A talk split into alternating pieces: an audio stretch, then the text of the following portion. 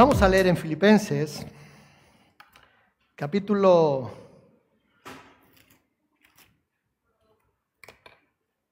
capítulo 4, versículos 6 y el 7. Yo creo que Dios quiere que tú y yo seamos libres. ¿Disfrutamos de libertad en este, en este país? ¿Sí? Bueno, en cierto modo podríamos que decir que sí. Hay restricciones que la ley marca, pero bueno, somos libres. Pero hay una libertad que Dios desea, que es la libertad espiritual. Amén. Y yo creo que Dios desea que nosotros seamos libres espiritualmente. Amén. Recuerdo en la prisión, cuando entrábamos a visitar, por cierto, ahora ya podemos entrar otra vez nuevamente, nos han concedido la, nos han abierto la prisión para poder ir a, predicar el Evangelio a la prisión. Y recuerdo hace años, cuando entrábamos, eh, había gente que se convertía al Señor que aceptaban a Cristo como su Señor y Salvador. Y a partir de ese momento, a partir de ese momento, a pesar de que estaban encerrados, presos, encarcelados por los delitos cometidos, ¿sí? Porque la justicia se tiene que, tiene que ser satisfecha. Pero eran personas que vivían más libres dentro que muchas que estábamos fuera. Porque hay una libertad que el mundo no puede dar pero que Cristo sí puede dar. Porque las personas vivimos atados a complejos, a vicios, a hábitos, etcétera, etcétera, a situaciones que nos, nos tienen amedrentados y que en circunstancias nos paralizan o impiden que podamos avanzar en nuestro caminar, en nuestra vida. Por lo tanto, yo creo que Dios desea nuestra libertad espiritual. Dice la palabra del Señor en Filipenses capítulo 4, versículo 6 y 7 dice, por nada estéis afanosos, sino sean conocidas vuestras peticiones delante de Dios en toda oración y ruego con acción de gracias. Y la paz de Dios, que sobrepasa todo entendimiento, guardará vuestros corazones y vuestros pensamientos en Cristo Jesús. Leemos este último nuevamente. Dice, y la paz de Dios, que sobrepasa todo entendimiento, guardará vuestros corazones y vuestros pensamientos en Cristo Jesús. Amén. Dios quiere, Dios desea que nosotros vivamos una vida plena, no una vida a media, sino una vida plena. Él hablaba de la vida abundante, una vida abundante. Ahora, quien nos roba la posibilidad y de alguna manera ata nuestra existencia, ata nuestra Biblia, nuestra vida con problemas, problemas emocionales, problemas físicos, problemas espirituales, es nuestro adversario Satanás. Amén. Dios quiere que nosotros vivamos la vida plena, pero Satanás quiere que eso no se cumpla, quiere que eso no sea. Por eso eh, utiliza, ¿verdad? Eh, o se usa o, o se aprovecha de problemas emocionales, decíamos físicos, espirituales, etcétera, etcétera. Ahora, el Señor no pasa de largo ante esa situación, porque el Señor conoce la situación que tú puedes estar viviendo. Que el Señor conoce esa situación que nosotros vivimos. Y el Señor Jesucristo nos ofrece la posibilidad de ser libres. Amén. El Señor Jesucristo nos, ofrece esa posibilidad de ser libres. Ahora, basta que nosotros tomemos la decisión, porque al final depende de ti y depende de mí. Que tomemos la decisión para volvernos a Él. Que volvamos a Él porque he aquí que yo estoy a la puerta y llamo, dijo. Si alguno oye y abre, no que oye, sino que oye y abre, entraré, cenaré con él y él conmigo. Entonces, basta que nosotros tomemos la decisión de seguirle y de que nos volvamos a él. Entonces es cuando Jesús rompe todas las ataduras y él nos hace libres. Amén. El primer punto que quiero tocar en esta mañana es acerca de la estrategia del enemigo, nuestro enemigo espiritual. Y él tiene una estrategia, ¿sí? Él tiene una estrategia, él sabe, entonces utiliza métodos, formas y situaciones para ¿qué? Para apartarnos de ese propósito, de vivir la vida abundante, de vivir la vida plena que Dios quiere que tú y yo vivamos. O sea, en libertad, la libertad que Cristo. Que experimentemos lo que decía el texto, la paz que sobrepasa todo entendimiento. Amén. Y la estrategia de nuestro enemigo espiritual es entorpecer, hemos dicho, el plan de Dios para que no experimentemos eh, una vida plena. ¿Mm? Dice en Juan capítulo 10, yo he venido para que tengan vida y no para que tengan una vida cualquiera, sino para que tengan una vida en abundancia. Ese es el plan de Dios, ese es el propósito de Jesucristo para ti y para mí, que vivamos una vida abundante. Ahora, si el diablo, Satanás, logra robarnos ese equilibrio, ¿sabes? Nos desequilibra, entonces podemos caer, nos podemos hacer daño. Pero si él logra robarnos el equilibrio y la paz en nuestro mundo interior, en nuestro espíritu, en nuestra vida, entonces entorpecerá o puede entorpecer el plan de Dios que Dios tiene para ti y que tiene para mí. Por nada estéis afanosos, decíamos. Sean conocidas vuestras peticiones delante de Dios con toda oración y ruego, con acción de gracias. Amén. Y la paz de Dios que sobrepasa todo entendimiento guardará vuestros corazones y vuestros pensamientos en Cristo Jesús. Por lo tanto, el plan de Satanás es interrumpir el plan de Dios para que no tengamos una vida, voy a utilizar una palabra que no me gusta mucho, exitosa. Para que no avancemos, para que no crezcamos en todas las áreas. Por lo tanto, en cualquiera de nuestras eh, de las etapas de nuestra vida, nuestro enemigo, él quiere o desearía eh, bloquearnos, taparnos, impedirnos, ¿verdad? Y tratar de llevarnos lo más lejos posible de Dios y de sus propósitos. Mira, la semana que viene vamos a tener bautismos y, yo no sé qué pasa con los bautismos, pero no sé, me estoy acordando de hace unos años allí en Astrabudúa y llegaba el tiempo de los bautismos y algunos se echaban para atrás, tú. Algunos se echaban para atrás. Es más, uno recuerdo que se echó para atrás el mismo día del bautismo, porque alguien le dijo, le habló, le dijo algo que era, no sé, muy, bueno, no le voy a explicar, pero era una tontería. Y lo convenció de tal manera que lo alejó de Dios hasta el día de hoy. Hasta el día de hoy yo he hablado con él, he visitado, una buena... Imposible. Hasta el día de hoy. Y era, bueno, eh, yo estoy convencido que Dios le tocó, que Dios cambió esa vida, dejó vicios, dejó ataduras, de, así, en un momento. Luego hay un proceso de, de santificación, vamos a decir, pero Dios le cambió. Y de repente, el último día, me llaman y que no se bautizaba, tú. Y, no, no, no, no. No, no, no. Porque el diablo quiere alejarnos, alejarnos de lo que Dios tiene para nosotros.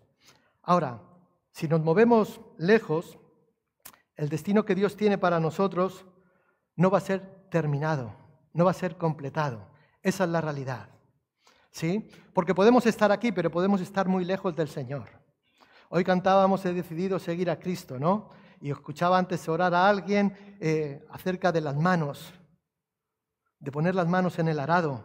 Y cuando nosotros ponemos las manos en el arado, hemos decidido seguir adelante y no mirar atrás, porque si miramos, es más, ni para los lados, porque en el momento que miras para los lados, el arado pierde la línea, pierde la dirección y nos desviamos y corremos el peligro de apartarnos. Esa es la realidad.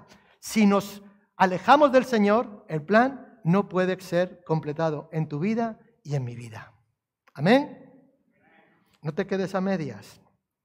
Y yo quiero hablarte rápidamente, que bueno, quiero comentarte que hay por lo menos 10 formas, 10 formas relevantes de las que nuestro enemigo, Satanás, nuestro enemigo espiritual, o sea, nos aparta de Dios, con las que él utiliza.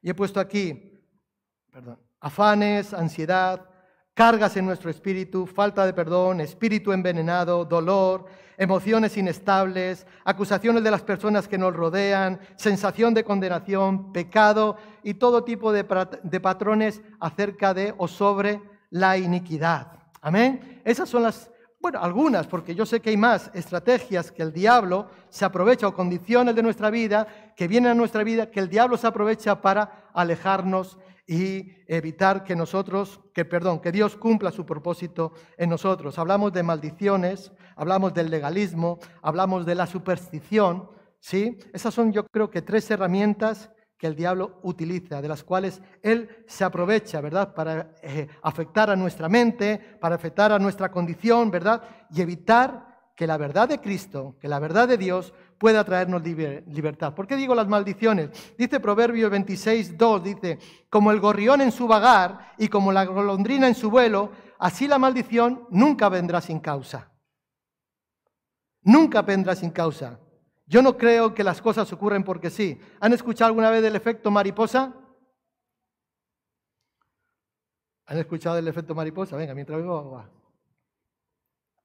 El efecto mariposa dice que si una mosca o una mariposa mueve aquí las alas, en España vamos a decir, puede provocar un huracán en el otro lado, de, eh, en Sudamérica. Eso es el efecto mariposa. No hay efecto sin causa. Una pequeña variación en el clima, una pequeña variación en el ambiente puede provocar situaciones que pueden ser desastrosas. Lo mismo en la vida espiritual, ¿no? Entonces, luego también está el legalismo, la superstición que muchas veces eh, el diablo utiliza. Dice en el capítulo 8 de Juan, dijo entonces Jesús a los judíos que habían creído en él, si vosotros permaneciereis en mi palabra, permaneciereis en mi palabra, seréis verdaderamente libres. Y la verdad, y conoceréis la verdad, y la verdad os hará libres, la verdad de Cristo. Y ahí es donde nosotros tenemos que apuntar, a la verdad de Cristo. Por lo tanto, necesitamos recordar que la liberación no solo es dejar libre, dejarte libre a ti o dejar libre a las personas de las fuerzas demoníacas. Yo creo que la liberación es dejar eh, eh, que nuestra vida, ¿verdad? O sea, que nuestra vida eh, Dios comience a fluir, Dios comience a tomar el control, sea Él, ¿verdad? Y que fluya a través de nuestra vida y que comience a operar a través de nuestra vida, pero en nuestra vida, no en la muerte. ¿Mm? Cuando nosotros hacemos esto, es cuando nosotros necesitamos ministrar liberación en la totalidad, en su total, a, digamos, a las personas. A veces oramos por la gente que necesitan liberación y ministramos liberación. ¿Por qué? Porque el enemigo ata a través de estas herramientas, las maldiciones, eh, el legalismo, la superstición y otra serie de, situaciones que utiliza para atar a las personas, ¿verdad? No hablaré yo ya mucho con vosotros, dijo Cristo, porque viene el príncipe de este mundo y él nada tiene que ver conmigo. Nada tiene que ver conmigo. Por lo tanto, el diablo, Satanás, nuestro enemigo espiritual, utiliza estas herramientas para alejarnos, para separarnos, para alejarnos de Dios.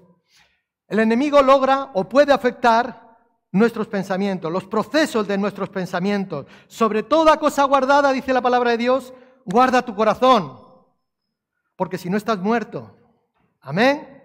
Guarda tu corazón porque de él mana la vida. Por lo tanto, el enemigo, nuestro enemigo espiritual, logra afectar los, procesos de nuestro pensamiento. De ahí que nosotros debemos de guardar nuestra mente, nuestro corazón, nuestro espíritu. La estrategia de nuestro enemigo espiritual. Segundo punto que quiero tocar es que el Evangelio de Jesucristo contempla o está previsto sanidad y liberación. Digo, sanidad y liberación. Dice en el Evangelio de Lucas capítulo 9, versículo 1, dice, y 2, habiendo reunido a sus doce discípulos, les dio poder y autoridad sobre todos los demonios y para sanar enfermedades, y los envió a predicar el reino de Dios y a sanar a los enfermos. Amén. Y yo creo que nosotros los cristianos, los creyentes, debemos de movernos o podemos movernos en esa misma dimensión de autoridad que se movían los discípulos. En esa misma dimensión de autoridad y de poder que lo hizo nuestro Señor Jesucristo. ¿Por qué? Porque el Espíritu es el mismo. No ya solamente el Espíritu con que Cristo dio autoridad a los discípulos allí en Pentecostés y en otra ocasión que les dio para una misión concreta. Yo creo que nosotros hemos sido bautizados con el mismo espíritu que Cristo fue bautizado. Amén. No es otro espíritu diferente. No es otro espíritu, eh, no. El ¿recuerdan el Jordán? Cuando el Espíritu desciende sobre, sobre Jesucristo en forma de paloma, ¿recuerdan? ¿Sí? Ahí fue lleno del poder y la autoridad de Dios. Bueno, pues con ese mismo Espíritu hemos sido nosotros bautizados. Por lo tanto, creo que nosotros podemos movernos en esa misma dimensión de poder y de autoridad como Él lo hizo. Además, Él lo prometió. Amén. Vosotros haréis aún cosas mayores, decía. Jesús esperaba que sus discípulos, incluyéndonos a nosotros también hoy, ¿verdad? Obremos y actuemos en esa autoridad. Amén. Si Jesús nos ha llamado y nos ha dado, nos ha otorgado, nos ha ungido, ¿verdad? Para poder, o sea, para que hagamos lo que, lo que Él hizo mientras Él estuvo aquí en la tierra, nosotros debemos de trabajar bajo su autoridad. No podemos trabajar en nuestra autoridad, sino que tenemos que aprender a trabajar bajo su autoridad. El poder de Cristo en nosotros, la autoridad de Cristo en nosotros, debe utilizarse o la debemos de utilizar para traer libertad a aquellos que están cautivos emocionalmente, espiritualmente, etcétera, etcétera. Ay, mi Biblia.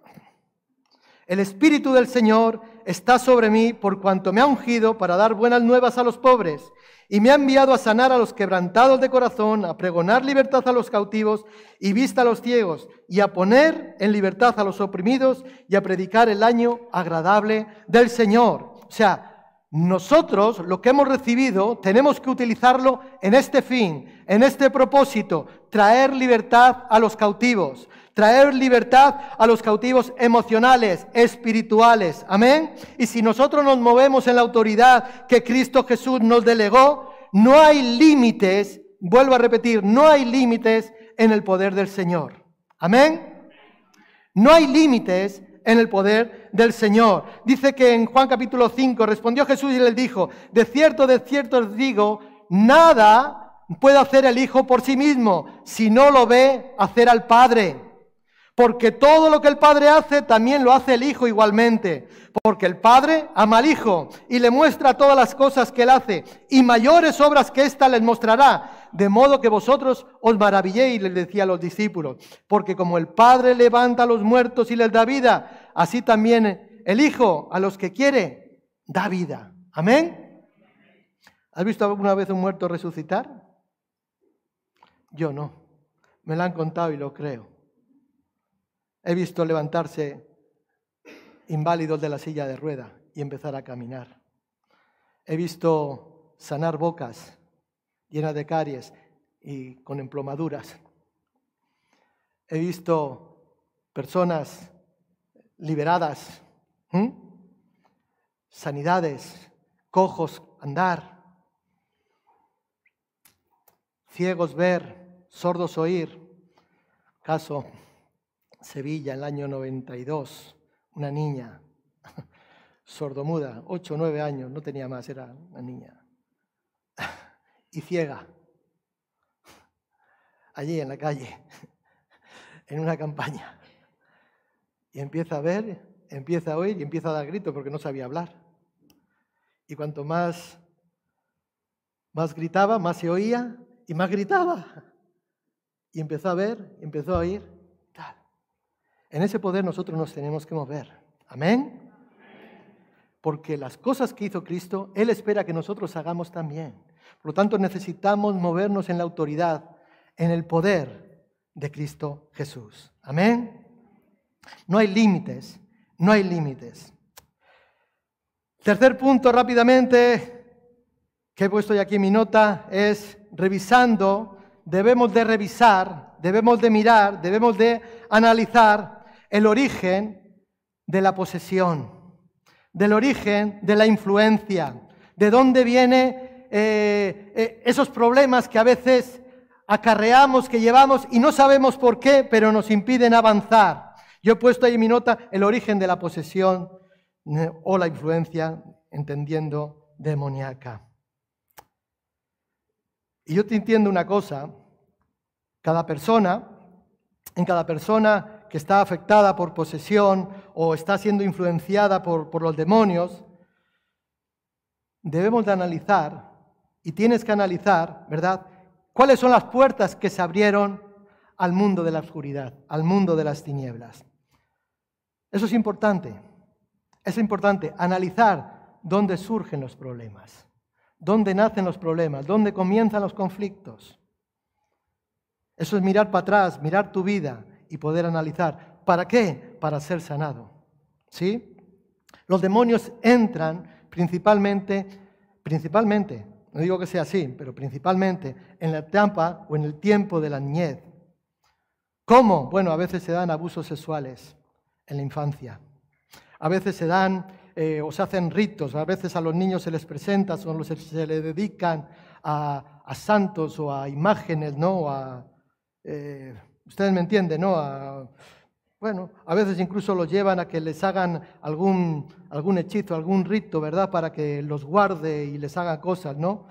Eh, a veces eh, son puertas abiertas o bien en estas circunstancias porque han visto niños pequeñitos películas de terror, películas de miedos. Fíjate lo que te estoy diciendo. A veces imágenes de monstruos o de, o de yo qué sé, películas de maltrato físico, de, de guerra, maltrato emocional, ¿verdad?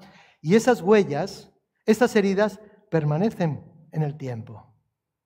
Esas heridas permanecen en el tiempo y continúan ahí. En ocasiones hemos orado por víctimas, por personas que han sido violadas, ¿verdad? Y, te puedo asegurar que una persona que ha sido violada, o una persona que fue violada, sea hombre o sea mujer, ¿verdad? Tiene un daño, un daño muy serio, tanto en lo físico como en lo emocional. La vida no vuelve a ser la misma en esa persona. No puede ser la misma. El diablo muchas veces utiliza estas experiencias horribles, terribles, ¿verdad? Para abrir muchas puertas a la, lo quiero decir suave, a los demonios. Vamos a decir, la semana pasada hablábamos algo acerca de esto. A los demonios. Ahora, no todos los casos son iguales, ¿verdad? Pero en ocasiones hemos tenido que, enfrentar eh, o lidiar en un algo taurino con una larga lista de demonios. Yo he puesto aquí algunos. ¿Me permiten? Traumas, demonios de lujuria, de temor, de enojo, de rechazo, de autorrechazo, de odio a nosotros mismos, de espíritu de odio hacia el hombre o hacia la mujer que lo violó, espíritu de odio hacia Dios, la pornografía, la desvalorización, o sea, y aún en casos más extremos hablamos de espíritus de prostitución, de aborto, de muerte, de suicidio, de homosexualidad, de lesbianismo, de bestialismo, y podríamos seguir, podríamos seguir. Y esto no es un buen cuadro. Y esto no es un buen cuadro. Yo creo que es la falta de perdón, o que la falta de perdón es una, es una puerta para las ataduras espirituales. Es una puerta para las eh, ataduras espirituales que generalmente comienzan a formarse en la niñez. Algunos hoy aquí están pensando, algunos hoy aquí están transportándose atrás. Dice Mateo capítulo 6, porque si, no perdon, porque si perdonáis a los hombres sus ofensas, os perdonará también vuestro Padre Celestial. Mas si no perdonáis a los hombres sus ofensas, tampoco vuestro Padre os perdonará vuestras ofensas. Repito, la falta de perdón es una puerta a las ataduras espirituales.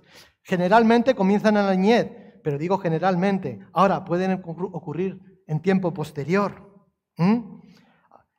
Yo creo que quien se le, se le dificulta el hecho de perdonar, yo creo que esa persona generalmente creo, cree que Dios no puede perdonarle sus pecados. Porque si tú no perdonas, ¿cómo Dios te perdona? Y cuando una persona tiene dificultades para perdonar, por favor entiéndame con su mente espiritual, posiblemente será una persona que no puede, que no cree que Dios pueda perdonar sus propios pecados. La falta de perdón es una forma como el enemigo destruye a una persona. La falta de perdón, pues repito, es una herramienta, es una forma, una estrategia, es una forma que el enemigo utiliza ¿verdad? Para destruir a una persona, porque el ladrón no viene sino para robar, para matar y para destruir. Amén. Esa es la estrategia del diablo. La falta de perdón es una atadura. La falta de perdón es una atadura, o sea, es una atadura que una soga invisible. Como si yo ahora cojo aquí, digo, mira la cuerda, ¿ves la cuerda? ¿La ves, Alicia? Voy a hacer un nudo. Espera, un nudo de pesca. Cógela.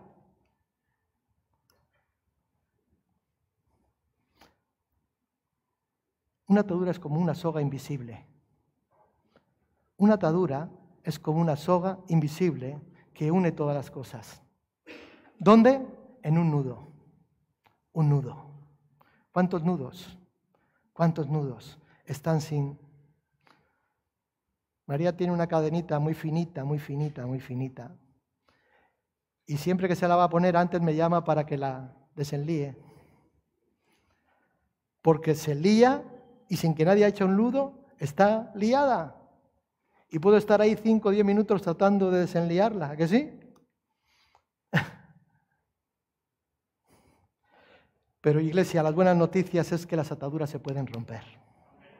Las ataduras, aunque sean invisibles, se pueden romper y aquellos que han sido abusados, aquellos que han sido maltratados, pueden experimentar una libertad completa. Amén. ¿Quieres ser libre? ¿Quieres ser libre? quien desea ser libre de las ataduras del mundo, del mundo de las tinieblas, ¿verdad? Ataduras que quizás fueron generadas, decíamos, en el tiempo de la infancia, ¿verdad? Debe de disponer su corazón a Dios.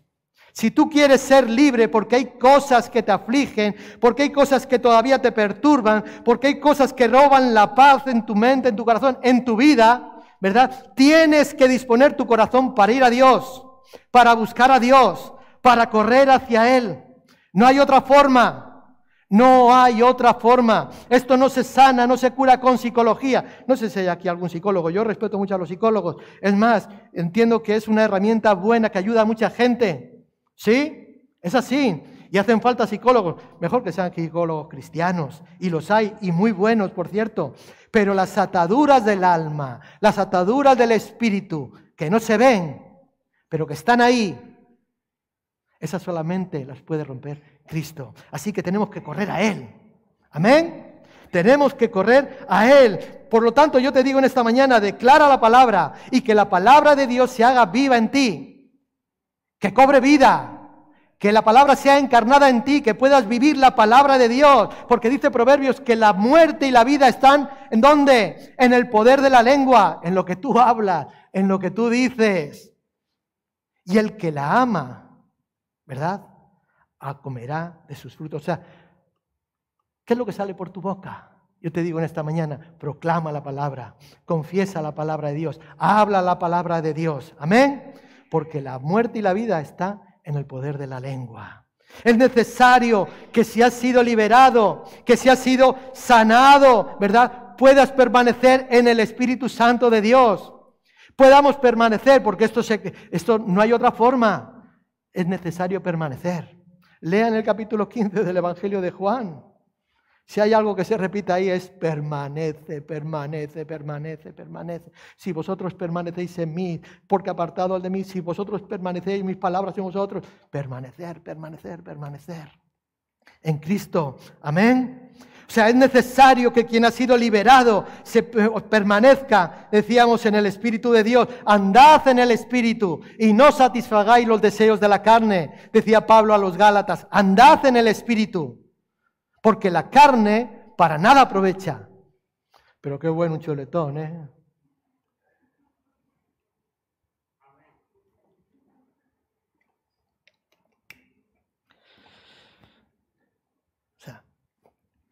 ¿Qué es lo que mantiene a una persona que ha sido herida, que está herida, ¿verdad? En esa, digamos, incapacidad de poder avanzar, ¿verdad? De ser sanada totalmente. ¿Qué es lo que impide? Y quiero decir algo, o sea, para Cristo no hay nada imposible. Yo creo que Él además se especializa en sanar heridas graves. ¿Sí? Yo llevo aquí dos o tres días aquí con una cosita que me ha salido aquí, un, bueno, un grano, o no sé lo que será, y me sangra. Pero esto es una tontería. ¿Sí? Dios se especializa en sanar cosas mayores. No hay problema que Él no pueda hacer. ¿Por qué? Porque Él ya pagó el precio completo. Por lo tanto, nosotros para hallar la libertad, yo he descubierto algo. He descubierto una clave. Y la clave de la que estamos hablando generalmente comienza en el perdón. En el perdón.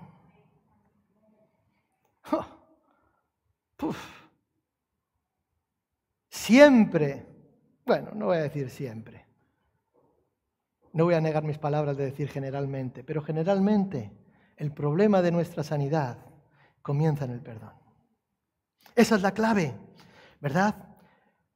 Porque a veces cuando venimos al Señor, de repente recibimos sanidad, recibimos liberación, ¿verdad? O sea, y, pero hay veces que, que la sanidad y la liberación no llega totalmente en el día de la conversión, en el tiempo de nuestra conversión, ¿verdad? Entonces a veces tenemos que ser eh, tratados, ministrados por el Espíritu Santo de Dios, por, el, por Dios mismo, ¿verdad? Y por los siervos de Dios, ¿verdad? Que ministren sanidad, liberación, etcétera, etcétera, ¿verdad? Pero yo creo que un, o sea, un perdón sincero es el camino definitivo hacia la libertad. Amén. O sea, hacia la libertad, digo libertad, liberación definitiva. La falta de perdón se establece y cuando se establece, normalmente, ¿verdad? Invita a un demonio, un demonio de falta de perdón, a instalar el cuidado de la casa dentro del alma de la persona. ¿Recuerdan la semana pasada que hablábamos la casa ordenada, vacía, limpia y barrida, pero desocupada? ¿Sí? Pues la falta de perdón es como que un espíritu, un demonio de falta de perdón viene y habita ahí. Ocupa la casa. Los ocupas ahora parece que están de moda. No lo saca ni con agua caliente, que es duro ¿eh? para la gente que tienen ahí. ¿eh? ¿Por qué digo esto? Porque lo que el demonio adquiere, digamos que es un derecho legal. Un derecho legal. Amén. O sea, el derecho legal para poder estar ahí, para poder habitar en el alma, en el corazón, en la vida de una, de una persona. ¿Sabes? Los demonios se alimentan de la injusticia. Los demonios se alimentan de la injusticia, ¿verdad? O sea, y esta injusticia que es repetida una y otra vez, ¿verdad? Ahora, cuando una persona extiende perdón, da perdón, el derecho legal de ese demonio se acaba. El derecho legal de ese demonio de falta de perdón se acaba, ¿verdad? O sea, tiene que quedarse quieto o tiene que huir o tiene que irse, ¿verdad? Cuando se le ordena que lo haga en el nombre del Señor. Amén. Cuarto y último punto. Libres del espíritu de amargura que destruye nuestras vidas. ¿Sabes? La amargura es un arma poderosa que el diablo utiliza. Utiliza para poner tropiezo a nuestras relaciones, ya no con Dios, sino entre las personas. Entre las personas. A veces entre las familias, papá o mamá, los hijos con papá, los padres con los hijos, etcétera, etcétera. O sea, no es que, eh, que, pone tropiezo a la relación con Dios, que también porque ahí se, se ensucia, se enturbia, sino es, habla de nuestras relaciones entre las personas. La amargura. ¿Sabes? La amargura puede arraigarse en nuestras vidas y puede afectar al área física, pero también al área espiritual. O lo digo al revés, al área física, ah, perdón, al área espiritual y también al área física. Dice Hebreos 12:15, mirad bien, no sea que alguno deje de alcanzar la gracia de, de Dios, que brotando alguna raíz de amargura os estorbe y por ella muchos sean contaminados. La raíz de amargura nos contamina. Una raíz de amargura nos contamina. Algunas veces les he contado, las raíces no se ven. ¿Sí? Yo ahí en mi piso, bueno, ya le he contado. Y a veces, bueno, últimamente no lo veo porque no paso mucho por ahí con la perra. Ya no quiere andar mucho, entonces ya no lo veo. Pero justo debajo de mi edificio, donde nosotros dormimos, nuestra habitación, en la esquina, ahí abajo sale una higuera. Y yo a veces me paro a pensar, digo, uff, ¿Qué es lo que habrá ahí abajo? Si le da por tirar fuerte, nos tira el edificio, es una higuera. Y la cortan y sale. Y la quitan, la arranca y vuelve a salir otra vez por el mismo sitio. ¿Por qué? Porque hay una raíz. Porque hay una raíz. La raíz de amargura nos contamina y la raíz de amargura desencadena problemas. ¿Has tenido alguna vez problemas de, de estar amargado o amargada? Algunos dicen que sí, otros dicen que no. Desencadena problemas desencadena problemas y dejamos que la amargura opere en nuestra vida, dañamos nuestro ser, dañamos nuestra vida y afectamos a otras personas. No es que te dañes tú solo, no es que te afecte a ti solo, sino que las personas que están a tu alrededor son contaminadas por esa raíz de amargura. Amén. No os engañéis, Dios no puede ser burlado. Todo lo que el hombre siembre, eso cosecha. Si hay amargura en nuestras vidas, otros van a ser afectados. Otros van a ser afectados. Si no hay amargura en nuestras vidas, si está el gozo de Dios, si está la bendición de Dios, otros van a ser afectados. Amén. Gloria al Señor. Una vez que germina, la semilla de la amargura afecta a todo lo que hacemos. Una vez que esa raíz de amargura empieza a florecer, empieza a germinar, empieza a crecer, afecta a todo lo que hacemos. Dice en Oseas 8:7, porque sembraron viento y torbellino segarán. Sembraron un viento, pues van a recoger un huracán. Dice, y no tendrán miel ni espiga, ni su espiga hará harina. Si la hiciere, ellos no se la van a comer. Dice que los extraños se la comerán. ¿Por qué? Porque una vez que la semilla de la amargura empieza a germinar, afecta a todo lo que hacemos, todo lo que tiene que ver con nuestra vida. Y todo es afectado. La amargura nos hace ver las cosas de otra forma, de forma distorsionada, de forma manipulada, de forma que no es la correcta. ¿Sí? No juzguéis, decía, y no seréis juzgados, porque con la misma medida con que juzgáis, vais a ser juzgados. Con la misma medida con que medís, vais a ser medidos. ¿Sí? O sea, nos hace ver las cosas de otra forma. Necesitamos comprender que la raíz de la amargura no es lo mismo que la falta de perdón. No. Que tú estés amargado o amargada no quiere decir que haya falta de perdón. No es lo mismo. Mira, cuando hacemos juicios, juicios que hacemos en amargura, realmente es como eh, bueno, algunos se acordarán, otros, los más jóvenes quizás no, las cintas de casé, ¿recuerdan las cintas de casé? ¿Sí? Había de varias medidas, de 30, de 60 y de 90, ¿no? Que aquellas duraba mucho. Bueno, pues, o sea, cuando nosotros hacemos juicios, ¿verdad? Eh, en amargura, es como esa cinta de café, pero que no se acaba. O sea, que no se acaba, que es interminable. O sea, que va a hacernos, eh, o sea, una y otra vez las mismas situaciones, vivir las mismas situaciones una y otra vez, hasta que tratemos con el raíz, o sea, con el asunto de la raíz, con el asunto de la raíz de amargura. Amén. No sé si me siguen. Yo estoy un poco embotado hoy.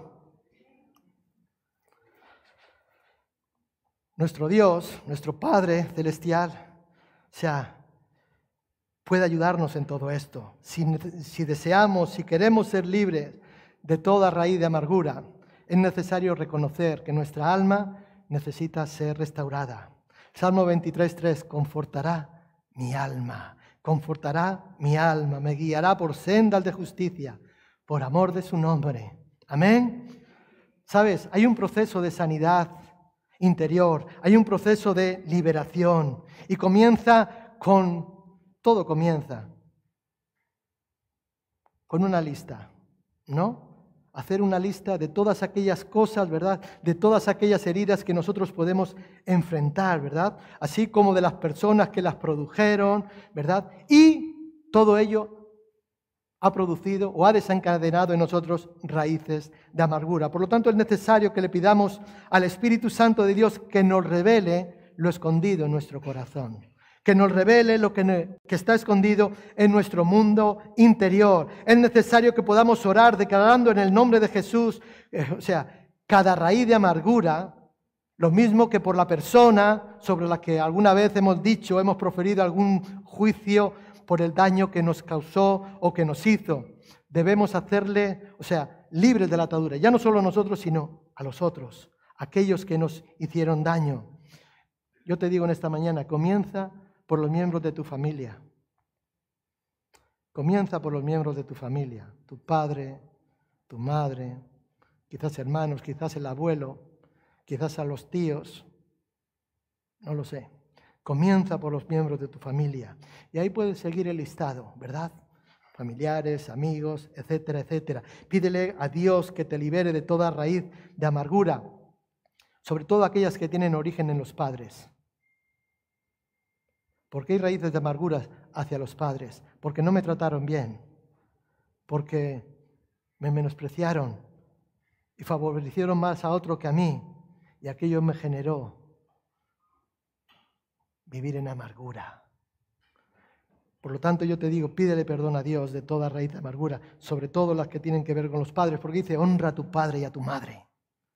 Honra a tu padre y a tu madre para que tus días se alarguen sobre la tierra que Jehová tu Dios te da. Amén. No permitamos, no permitamos que las raíces de amargura echen a perder nuestra vida. Cada uno de nosotros podemos relacionar el dolor del rechazo, podemos saber, podemos distinguirlo, ¿verdad? algunos de nosotros hemos sabido de ese dolor, quizás en una medida mayor que otros. Quizás has sufrido mucho, has experimentado ese dolor, lo que produce la amargura. ¿Verdad? Quizás fuiste abusado por un miembro de tu familia, por un miembro de tu familia, un tío, una tía, un abuelo, un papá. No se extrañen, estas cosas ocurren y es real y quiero hablarlo hoy. ¿Puedo hablar claro? Si quieren no hablo. No, no, díganlo. ¿Hablo o no hablo? Esa es la realidad. Muchos fueron abusados sexualmente por miembros de su familia, ¿verdad? Y, o sea, y esto genera un, un, rechazo mayor que si te despiden mañana del trabajo. ¿Te imaginas? Vas a trabajar y te dicen, no, no, hoy no vas. Y encima no te vamos a pagar. Y te pones... Bueno, pues eso genera muchísimo más rechazo, ¿verdad? El enemigo va a utilizar nuestras almas, o sea, cualquier experiencia mala, negativa, ¿verdad?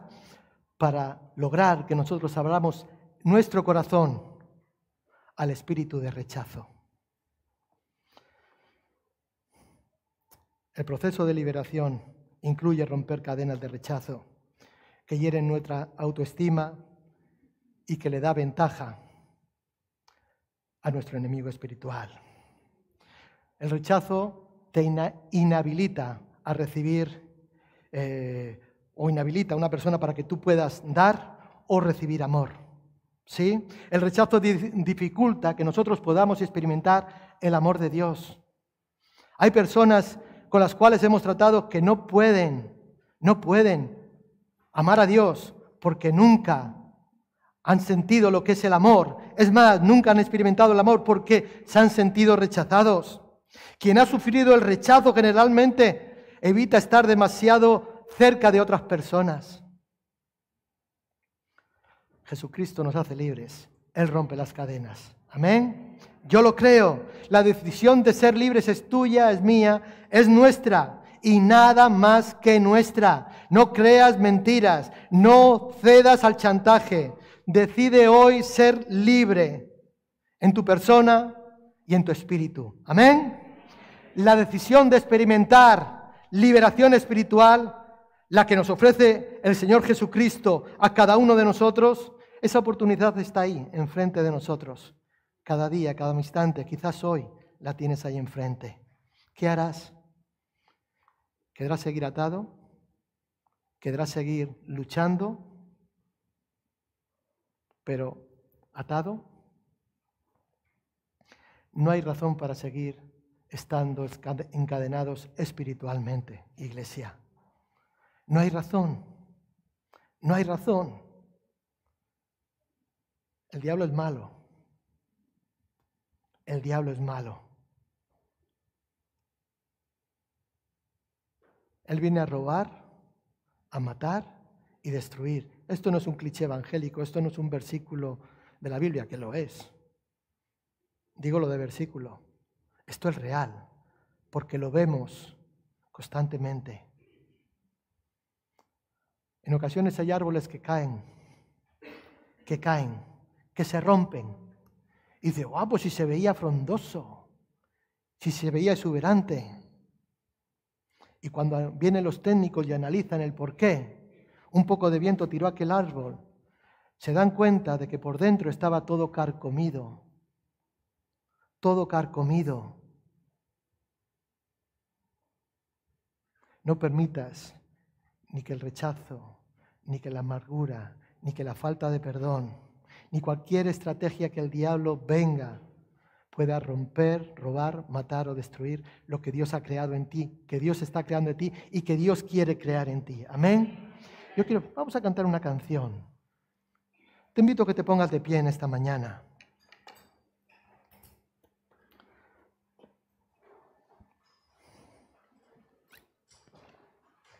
¿Quieres ser libre? ¿Quieres ser libre? Yo quiero ser libre. Yo quiero ser libre. No hay cadenas que Cristo pueda romper. Yo sé las que ha roto en mí y todavía tiene que seguir rompiendo. Porque a medida que le conozco me doy cuenta de que todavía estoy más falto, cada día estoy más falto y quiero más de Él, pero quiero que Cristo siga rompiendo a veces prejuicios, a veces juicios mal intencionados, a veces malas palabras, a veces malos pensamientos, a veces malos hábitos. Yo quiero ser libre. Aleluya, Padre, te adoramos, Jesús. Te adoramos, Señor. Hay poder en el nombre de Cristo. Hay poder en el nombre de Cristo.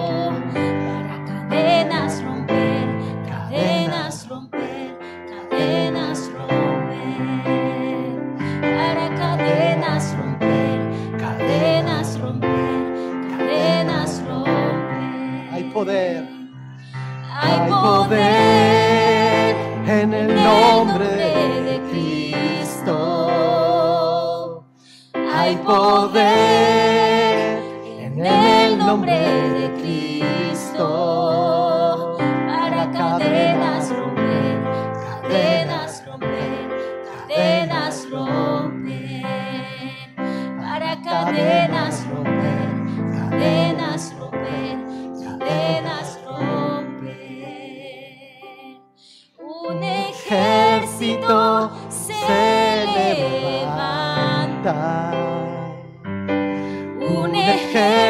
se levanta para cadenas romper, cadenas romper, cadenas romper, para cadenas romper, cadenas romper, cadenas romper.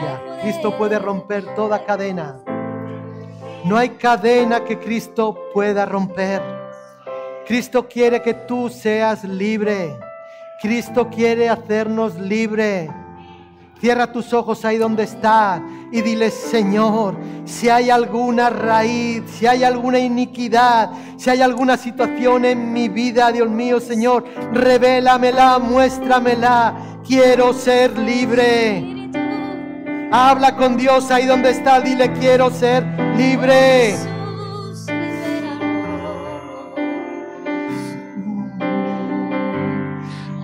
Poder en el nombre de Cristo. Créelo. Hay poder en el nombre de Cristo. Hay poder en el nombre de Cristo. Para cadenas romper. Aleluya. Cadenas romper. Sí, Señor. romper. Sí, Señor. Cadenas romper. Cadenas romper. Cadenas romper. Oh, hay Hay poder en el nombre de Cristo. poder en el nombre de Cristo. Para Hay cadenas romper, cadenas romper, cadenas cadenas romper. Sí, Señor. Cadenas romper, cadenas romper. Si quieres que oremos en esta mañana para que Dios te dé las fuerzas, para que Dios te ayude, para que Dios te fortalezca, para que Dios te haga libre. Yo te invito a que puedas salir aquí delante. Vamos a estar orando en el nombre de Jesús para que Cristo pueda romper toda cadena, toda atadura espiritual y puedas crecer y puedas avanzar y puedas disfrutar de la vida plena, la vida abundante que Cristo tiene para ti. Padre, en el nombre de Jesús se levanta. Un ejército se levanta. Un ejército se levanta. Cadenas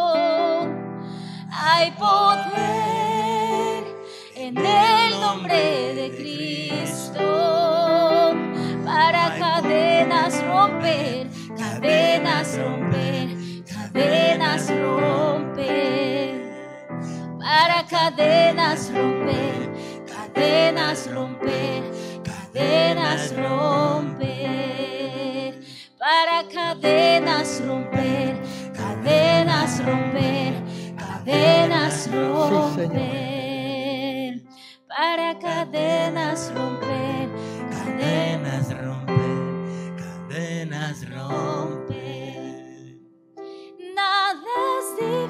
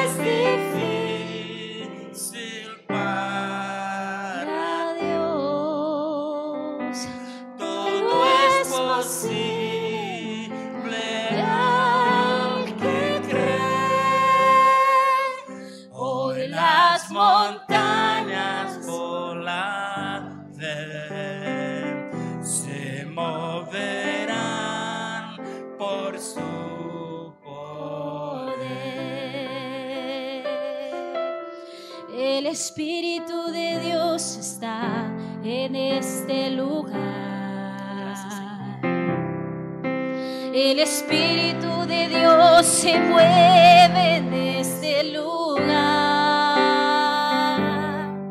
Está aquí para consolar. Está aquí para liberar. Está aquí para guiar. El Espíritu de Dios está aquí. Espíritu, el Espíritu de Dios está en este lugar Espíritu de Dios se mueve en este lugar. Está aquí para consolar.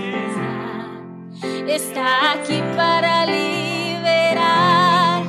Está aquí para guiar. El Espíritu de Dios está aquí. Oh,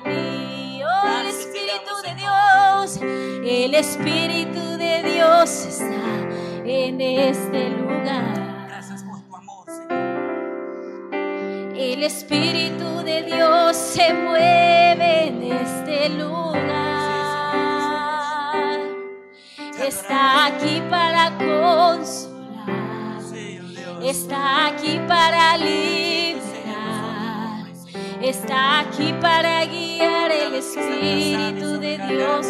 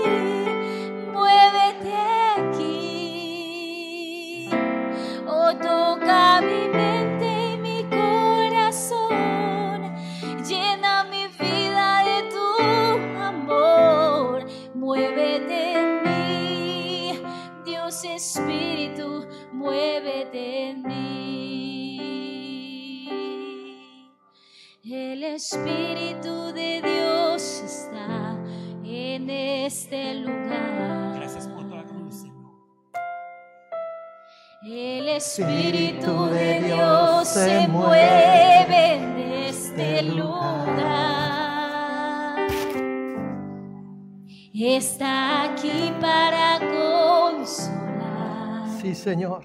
Está aquí Sí, para Señor. Rompe liberar. cadenas. Rompe cadenas. Está aquí para guiar. El Espíritu de Dios está aquí. Muévete en mí.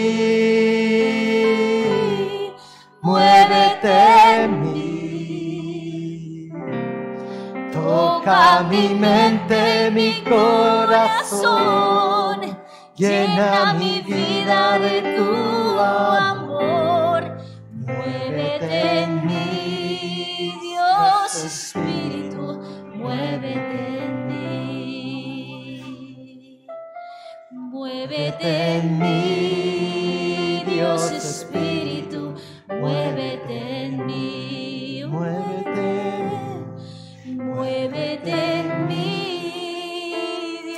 Aleluya. Aleluya. Gloria al Señor. Gloria al Señor. Gracias, Señor. Gloria al Señor.